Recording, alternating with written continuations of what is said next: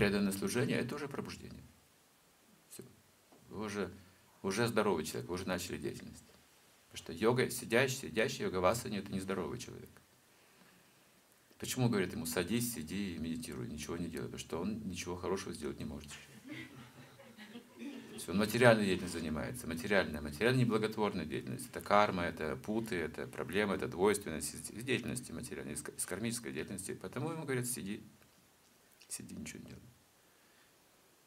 Но, значит, ничего не делай, не думай, не чувствуй, вот это, значит, ничего. Он начинает вот так работать над собой, останавливает эту материальную деятельность. И так вот, путем воли своей, мистической воли. Такая искусственная йога. Но но когда человек уже осознает, как бы взрослый, сознание зрелое, ему не говорят сиди, это ребенку говорит сиди, ничего не делай. Взрослый говорит иди работай, действуй. Теперь служи Кришне.